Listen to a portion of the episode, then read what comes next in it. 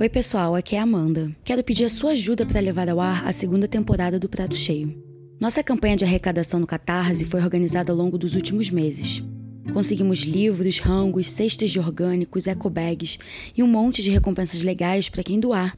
Quando decidimos a data de lançamento, não poderíamos imaginar que o coronavírus atingiria em cheio a nossa saúde, a nossa rotina e o nosso psicológico. Uma crise dessa magnitude só reforça a importância do jornalismo feito com seriedade e profundidade. Entre outras coisas, não é de hoje que martelamos que não existem alimentos milagrosos e que padrões alimentares tradicionais são a melhor recomendação para obter uma boa saúde e também para o planeta. Nos últimos três anos, centenas de reportagens aprofundadas chegaram até você, sempre de maneira gratuita e com um foco muito claro em defesa da saúde pública contra estratégias de grandes empresas que acabam por minar o nosso bem-estar e a favor de políticas públicas efetivas. Queremos sempre fazer mais e melhor. Se você puder ajudar nesse momento, ficamos muito gratos.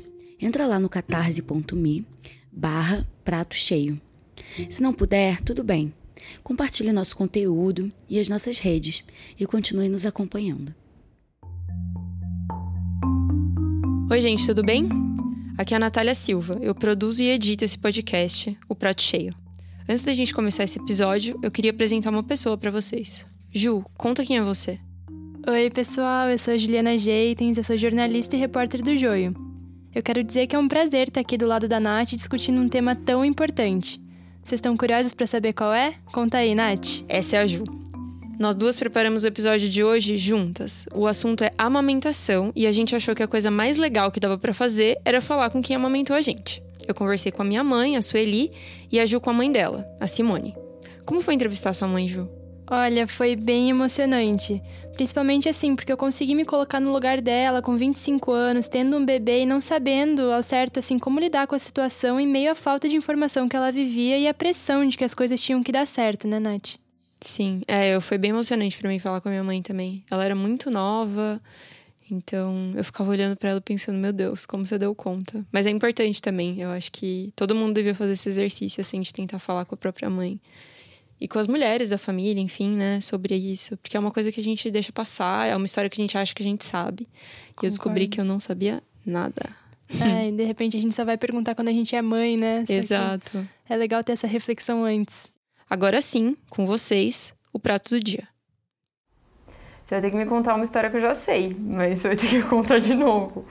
É, conta a história de como você descobriu que você estava grávida. Eu fui ao médico porque eu estava enjoada com vômitos, né? E aí, como eu tinha problemas de gastrite, achei que podia ser devido a isso. Tá? Aí eu fui no gastro e ele pediu um, um ultrassom de abdômen total. E aí eu fui fazer o, a ultrassom de abdômen total. Tava eu e a tia Maria dentro da sala. Aí ela pegou e passou o aparelhinho. Aí ela falou assim: Nossa, temos uma gravidinha. E você? Aí a tia Maria olhou para mim, eu olhei para a tia Maria. Aí a médica ficou meio sem graça assim, falou assim: Você não sabia que você tá grávida? Eu falei: Grávida? Essa que você ouviu é a minha mãe, Sueli, contando como ela descobriu, aos 17 anos, que estava grávida da minha irmã. Isso aconteceu em 1986, quando falar sobre qualquer coisa que tivesse alguma relação com sexualidade era quase impossível. Minha mãe não menstruava fazia três meses, estava enjoada, vomitando, mas nem passou pela cabeça dela que aquilo tudo era um sintoma de uma gravidez. E ela descobriu desse jeito aí, com a irmã mais velha dela na sala do médico. Aliás, só para você saber, minha tia Maria é bem brava. Pediu pra. Não, ela pegou e falou assim pra tia Maria: dá pra você sair da sala um pouquinho? Aí a tia Maria saiu. Aí, quando a tia Maria saiu, que ela falou: Isso aqui é uma perninha, né? Aí ela falou: Sua irmã não sabe? Sabia? Eu falei: Nem eu sabia. Falou: é, é, é meio difícil, né? Ela fez. Mas você tá grávida. Minha irmã nasceu no dia 23 de maio de 1987, em São Paulo. Aí eu tive ela no hospital, né? Aí o parto normal já me causou um pânico, né? porque não é fácil ter um filho. Dói? Dói muito? Minha mãe passou a noite tendo contrações, mas adivinha? Ela não sabia que aquilo era um sinal de que minha irmã ia nascer. Ela perdeu a conta de quantas vezes fez xixi naquela noite. A bolsa dela estourou e ela nem percebeu. Quando a dor ficou insuportável, ela acordou meu pai, correu para o hospital. E em pouco tempo, a minha irmã, com um par de olhos verdes enormes, estava olhando para a cara dela. E como que foi a primeira mamada? Então, é, foi uma, uma sensação, para mim, até que bonita, porque foi a hora que o neném deita no seu peito aqui, ele te olha no olho, assim, sabe? Tão bonitinho de ver. Aí, para mim, aquilo me confortou. Uhum. E eu insisti, ela mamou direitinho. Quando ela foi para casa, as coisas começaram a mudar. Primeiro, o bico do peito rachou. Doía, sangrava. Minha mãe disse que até tentou passar uma pomada, mas não ajudou muito. Além disso, ela passava o dia todo sozinha com a minha irmã. É, ela era bebezinha, demandava, chorava o tempo todo. Você tinha que trocar, você tinha que lavar roupinha, você tinha que limpar a casa, você tinha que dar banho. É uma, uma, uma demanda que é o dia inteiro.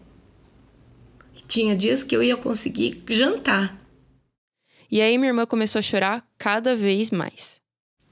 E aí a sua avó falava que ela estava com fome, que meu leite não, não, não sustentava ela. E para mim aquilo começou a ficar angustiante, porque eu queria amamentar. Só que cada vez que ela chorava, só avó falava: ela tá com fome, ela precisa ter uma madeira de reforço, né? Seu leite não, não tá sustentando. 40 dias depois da minha irmã nascer, minha mãe decidiu dar uma mamadeira de reforço para ela, com leite de vaca, que era o que dava para pagar. Aos poucos, minha irmã deixou de pegar o peito, minha mãe foi parando de produzir leite e em pouco tempo ela já não amamentava mais. Você se sentiu culpada? Sim. Mas é. Eu não tinha muita, muita opção. Ou eu fazia ou eu ficava ouvindo os outros falar na minha cabeça.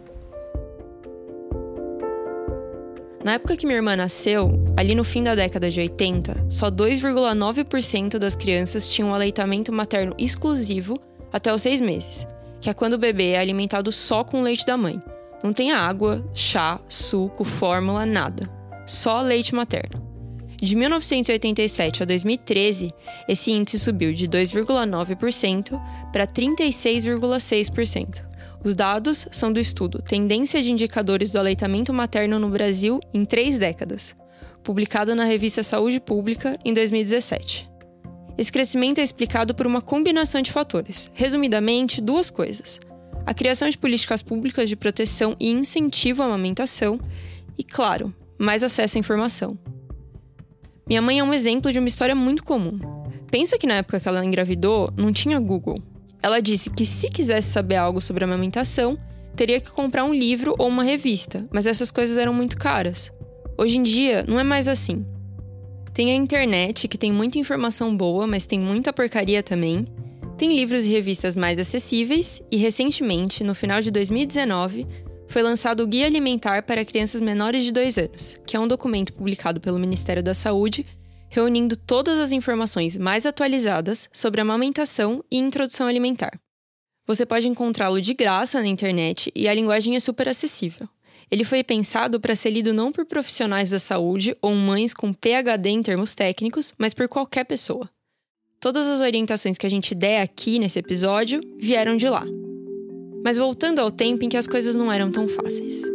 Na época da minha mãe, a informação muitas vezes acabava chegando toda errada em forma de palpites. Aliás, os palpites não solicitados devem estar no topo da lista de reclamação das mães. Acertei? É, a gente hoje tem né, a internet com uma série de informações, muitas delas inadequadas em relação à alimentação infantil, incluindo a amamentação, e a gente achou muito importante ter então, um material que trouxesse informação confiável para as famílias.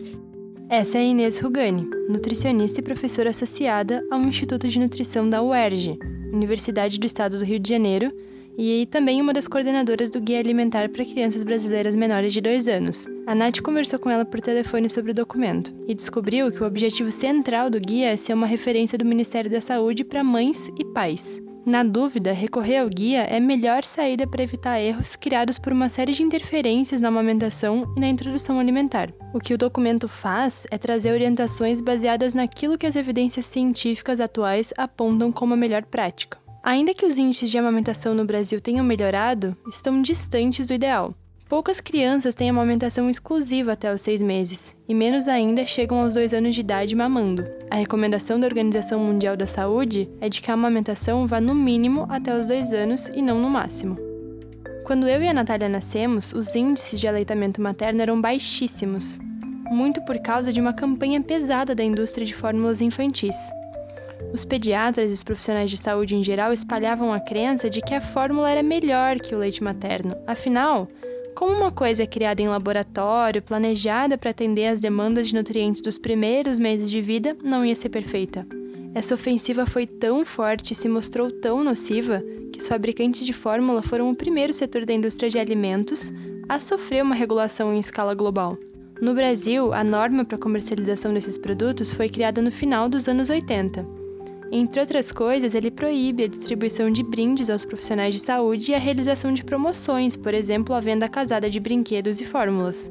Hoje a gente já sabe que não há alimento mais perfeito que o leite da mãe, mas não faltam estratégias para desencorajar o aleitamento e estimular a introdução desnecessária de fórmulas. E a palavra estratégia não foi usada à toa aqui.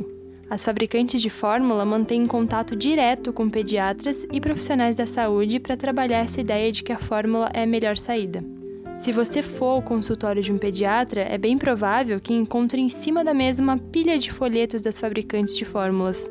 E adivinha, os medos que envolvem ser mãe e pai continuam a funcionar como o grande motor dessa indústria. Quanta gente já não ouviu, por exemplo, que a criança precisa ganhar peso rápido para ficar saudável? E aí, o que não falta é pediatra recomendando fórmula como uma espécie de auxiliar do leite.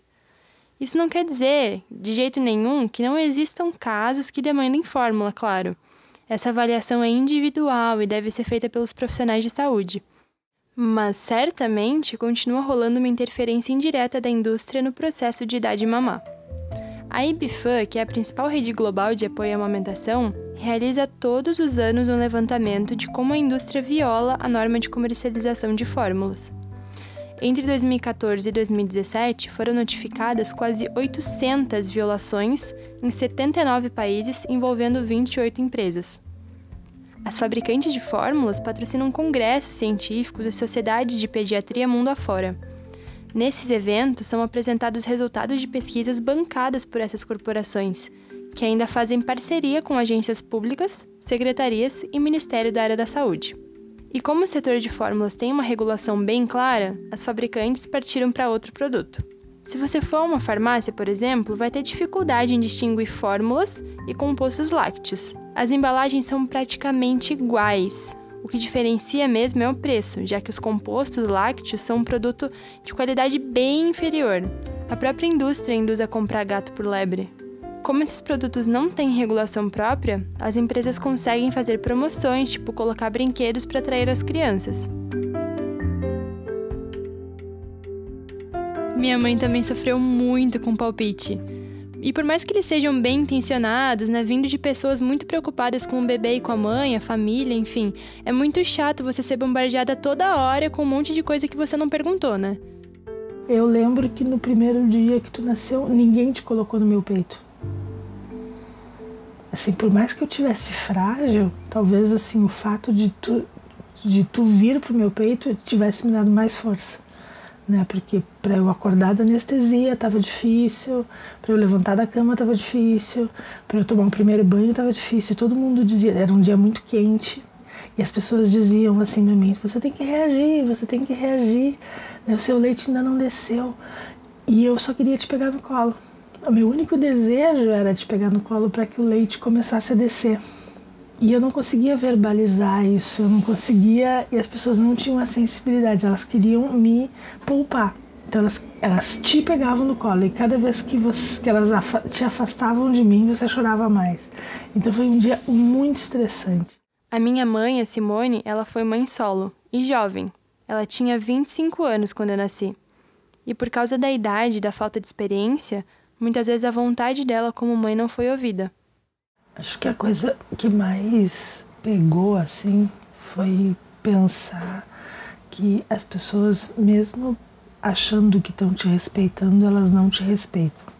Acho que quando eu olho para trás, hoje em dia, ser adulto, né, como eu falo, porque eu era uma menina de 25 anos, né, eu penso assim, uh, que todo mundo queria me acolher, né, porque eu era mãe solteira, né, não tinha um marido, né, que naquela época, 25 anos atrás, ainda era uma coisa muito complicada.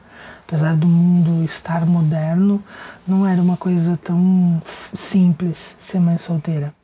Na época que ela me ganhou, ela era estagiária de administração e morava com a minha avó em Porto Alegre, no Rio Grande do Sul. Então já tinha meio que aquela tensão, aquela pressão de que as coisas dessem certo, né? E meu nascimento, ele estava previsto para o dia 20 de janeiro, só que para ajudar, eu resolvi nascer praticamente na véspera de Natal, quase 25 dias antes do previsto, com a casa cheia, aquela bagunça. E óbvio, né, que quando a família soube que eu tinha nascido, foram todos para casa da minha avó. E é aí que começaram os pitacos. Né, eu te ganhei à noite do dia 22 e dia 24 eu já estava em casa. O meu leite ainda não tinha descido 100%, eles já tinham recomendado uma complementação né?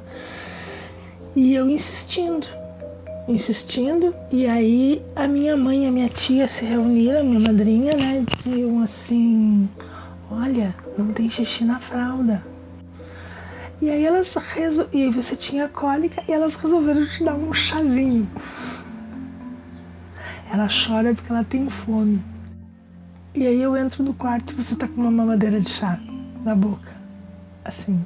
E Aí eu olho pro lado e tem uma pessoa que tá fedendo a cerveja com você no colo, né? E aí eu digo assim, cara, onde eu tô?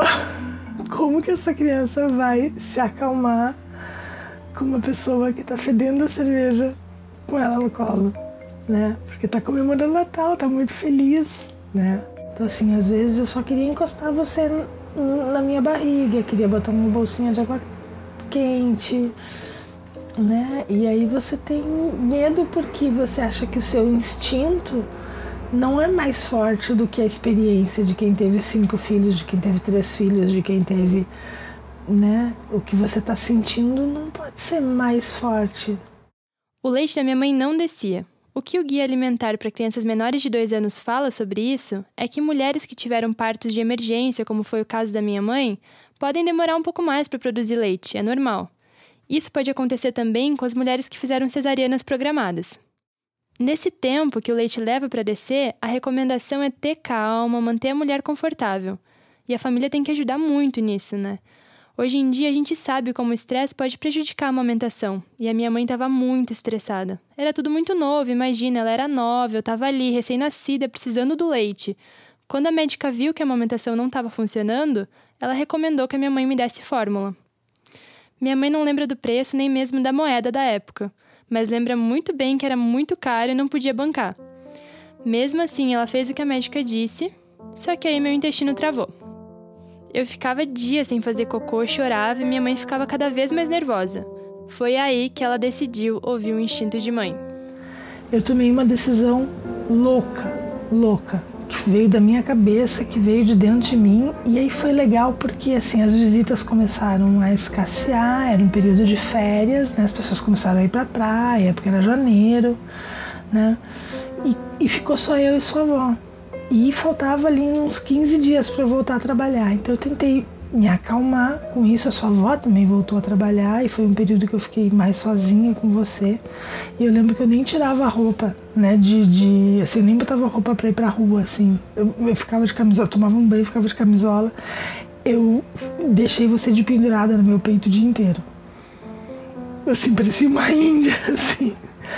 Você chorava, você abria a boca para chorar e tum, peito, né? Eu fiquei com os mamilos completamente quebrados, assim, né? Rachados, sangrando, se você quisesse ficar mamando no meu peito duas horas, você ficava mamando e você era e aí você vai se acalmando e foi dando a saciedade necessária. Ela fez exatamente o que o guia recomenda, e a gente vai falar guia para não ter que repetir todas as vezes guia alimentar para crianças menores de 2 anos, combinado? Ela manteve a calma, mesmo que sozinha, e estimulou a mama com a sucção do bebê. Deu certo. A minha mãe conseguiu me amamentar por três meses, mesmo tendo que voltar para o trabalho. Ela fazia um estoque de leite quem estivesse cuidando de mim enquanto ela estava no estágio, dava a mamadeira mesmo. Com uns três meses e meio, uma médica recomendou começar com uma alimentação complementar, né? Então eu continuava mamando, só que minha mãe começou a me dar papinhas feitas com fruta. Quando eu entrei na escola, segui o mesmo caminho da irmã da Natália. Adivinha? Leite de vaca na mamadeira! Mesmo assim, a minha mãe continuava me amamentando. Bem pouco, né? Porque ela não produzia mais tanto leite. Ela conta que conseguiu me amamentar, ainda que não exclusivamente, até os seis meses. Mas aí começaram outros problemas, né? Minha mãe não me dava açúcar, que é a recomendação mesmo, né? Pelo guia, não oferecer açúcar para crianças até dois anos. Mas a escola misturava açúcar na fruta. Enfim, eu acho que esse papo sobre os problemas da introdução alimentar e, de novo, como a interferência dos outros pode prejudicar esse processo, fica para outro episódio. A história da minha mãe, assim como a mãe da Nath, mostram o tamanho da importância que a informação confiável tem. Os capítulos dedicados à amamentação trazem evidências né, as mais recentes sobre os benefícios da amamentação para a criança, para a mãe, para a sociedade. Trazem vários abordagens sobre aspectos que podem acontecer e que podem desfavorecer a amamentação no dia a dia é, da mulher, né, da família, e, e o guia orienta sobre que providências tomar. A Inês explicou para mim que o guia foi pensado a partir de um longo processo de escuta. A equipe que desenvolveu o documento passou meses conversando com mães, famílias e profissionais da saúde para entender quais eram as principais dificuldades e dúvidas. E aí o documento busca dar respostas para essas perguntas, recomendações sobre como lidar com dificuldades frequentes, tipo ensinar o bebê a fazer a pega certa para não machucar o bico do peito. E além de tudo isso, ele reúne evidências científicas sobre os benefícios da amamentação. É uma ótima fonte de argumento para quando alguém aparecer para dar aquele velho e clássico pitaco. Não precisa brigar, é só falar. Não sei, mas você já ouviu falar do guia? é, mas infelizmente o acesso à informação sozinho não vai resolver o problema, né, Nath? O Brasil é hoje, depois de anos de políticas públicas importantíssimas, uma referência para o mundo quando o assunto é amamentação. Um relatório feito pela Unicef, publicado em 2015, aponta que 68% das crianças são amamentadas dentro da primeira hora após o nascimento, como recomenda o guia mesmo.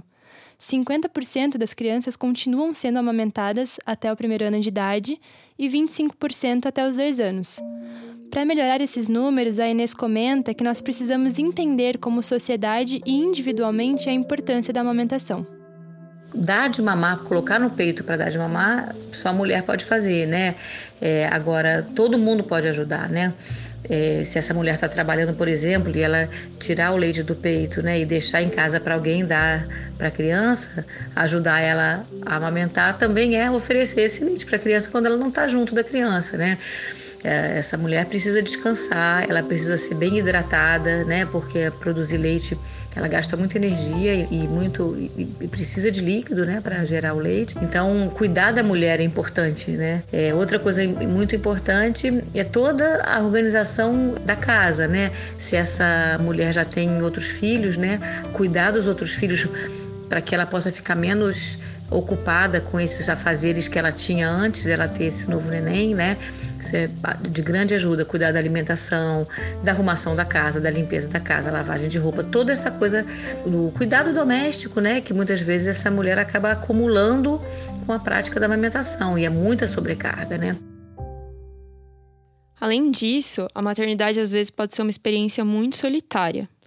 Então, que tal ao invés de dar palpite, começar a ouvir o que as mães têm a dizer. Não são poucas as mulheres que reclamam da sobrecarga mental causada pelo julgamento que vem junto com a gravidez. E isso tudo, a gente já sabe, pode ser prejudicial para a amamentação e para o bebê. Agora, eu e a Ju vamos fazer um ping-pong do guia. Eu vou fazer uma pergunta e a Ju vai responder com base no que está lá no documento. Ju, vamos começar. Aquilo que minha mãe ouviu do leite está fraco, é verdade? Não, não, não. Não existe leite fraco. Todo leite materno é adequado. A natureza garante que qualquer mulher, até aquelas que não têm uma alimentação adequada, produzem o leite ideal para o bebê. Mas e se o bebê estiver chorando demais? Será que não é pouco leite, ele está com fome? Olha, a maioria das mulheres produz leite suficiente para amamentar o bebê, mas alguns sinais podem ajudar a verificar se a criança está mamando o suficiente, como fazer xixi várias vezes ao dia, um sinal de boa hidratação. Outra coisa é o peso do bebê, que pode ser medido e acompanhado por um profissional de saúde. Amamentar por muito tempo não deixa a criança muito dependente da mãe? Não! o afeto envolvido na amamentação cria um vínculo forte entre a mãe e a criança, que acaba se sentindo mais segura. E isso faz que, ao contrário do que muita gente pensa, a criança fique independente mais rápido. E quando é que uma criança tem que tomar fórmula? Olha, é só em casos muito específicos e com orientação médica. E muita gente acaba confundindo a fórmula com leite em pó e composto lácteo. São três coisas bem diferentes.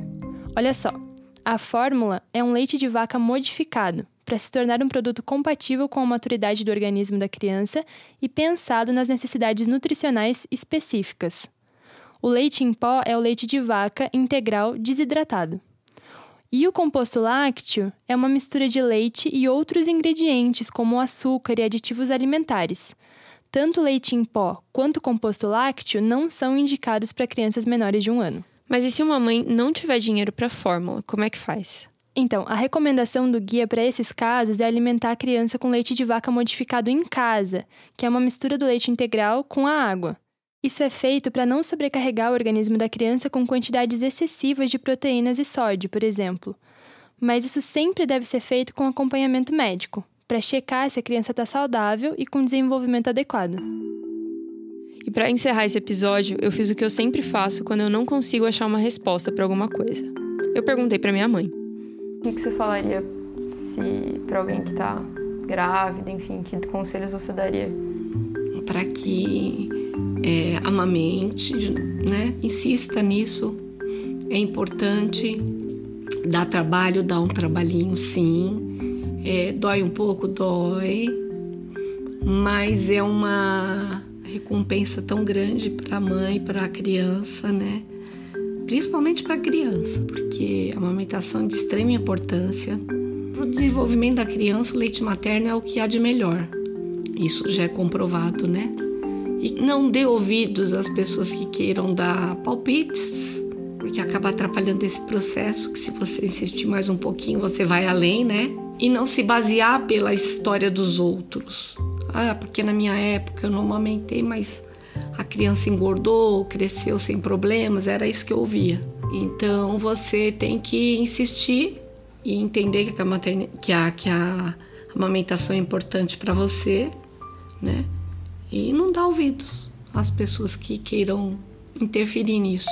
E quanto mais orientação você tiver, mais fácil fica para você amamentar. Isso é sem dúvida.